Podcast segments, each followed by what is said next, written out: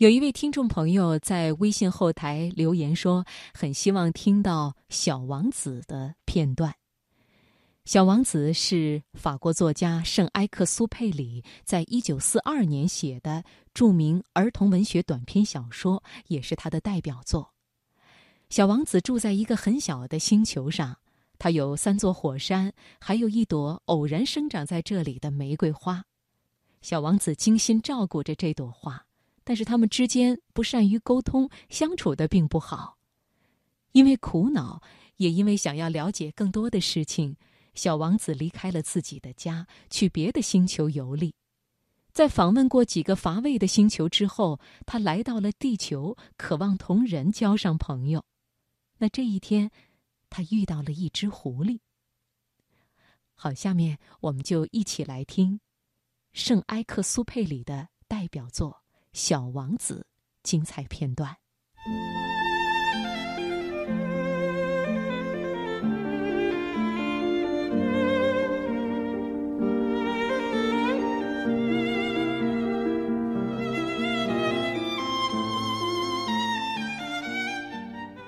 小王子在沙漠、山岭、雪地中长途跋涉后，终于发现一条路。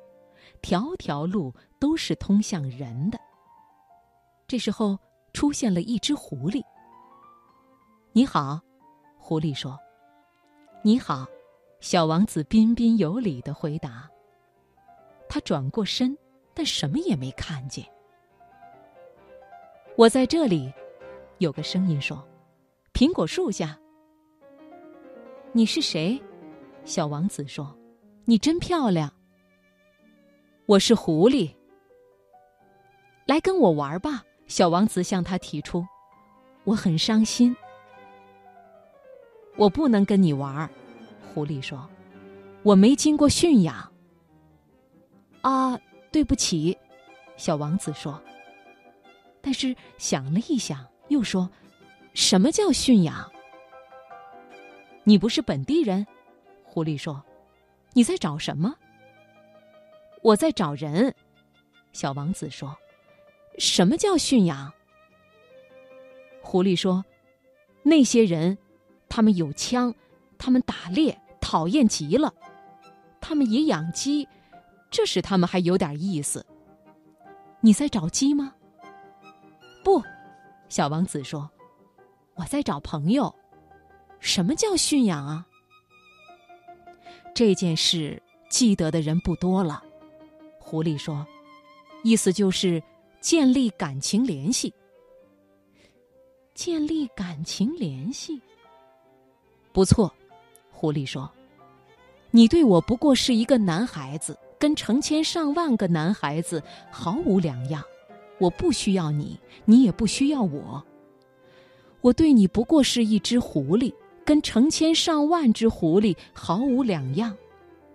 但是。”你要是驯养我，咱们俩就会相互需要。你对我是世上唯一的，我对你也是世上唯一的。我开始懂了，小王子说：“有一朵花，我相信它把我驯养了。”这可能，狐狸说：“地球上形形色色的事都有。”哦。这不是在地球上，小王子说。狐狸不生诧异。在另一颗星球，是的。那个星球有猎人吗？没有。这有意思啊。鸡呢？没有。啊，天下没有十全十美的事。狐狸叹了口气。但是狐狸又回到原来的想法。我的生活单调枯燥，我追鸡，人追我，所有的鸡都是相像的，所有的人也是相像的，我有点厌了。但是，你驯养我，我的生活会充满阳光。我听得出某个脚步声跟别的脚步声不一样，别的脚步声叫我钻入地下。你的脚步声好比音乐，引我走出洞穴。还有，你看，那边的麦田，你看见了吗？我不吃面包，麦子对我是没用的，麦田引不出我的遐想。这很不幸，但是你有金黄色的头发，你驯养我后，事情就妙了。麦子黄澄澄的，会使我想起你，我会喜欢风吹麦田的声音。狐狸没说下去，对小王子瞧了好久，又说：“请你驯养我吧。”我愿意，小王子回答。但是我的时间不多，我要找几个朋友，了解许多东西。人只能了解自己驯养的东西，狐狸说：“现在那些人再也没有时间去了解什么了。”他们要东西都往商店去买现成的，可是哪儿也没有供应朋友的商店，人也就得不到朋友。你要朋友，就请驯养我吧。怎样驯养呢？小王子说：“这要非常耐心。”狐狸回答：“你先离我远一点，像这样在草地上坐下。我用眼梢瞅你。”你一句话也别说，语言是误会的源泉。但是，每天，你可以靠近一些做。第二天，小王子又来了。狐狸说：“最好在同一时间来，比如说你在下午四点来，一到三点，我就开始幸福了。时间愈近，我愈幸福。到了四点钟，我已坐立不安。”我发现了幸福的代价。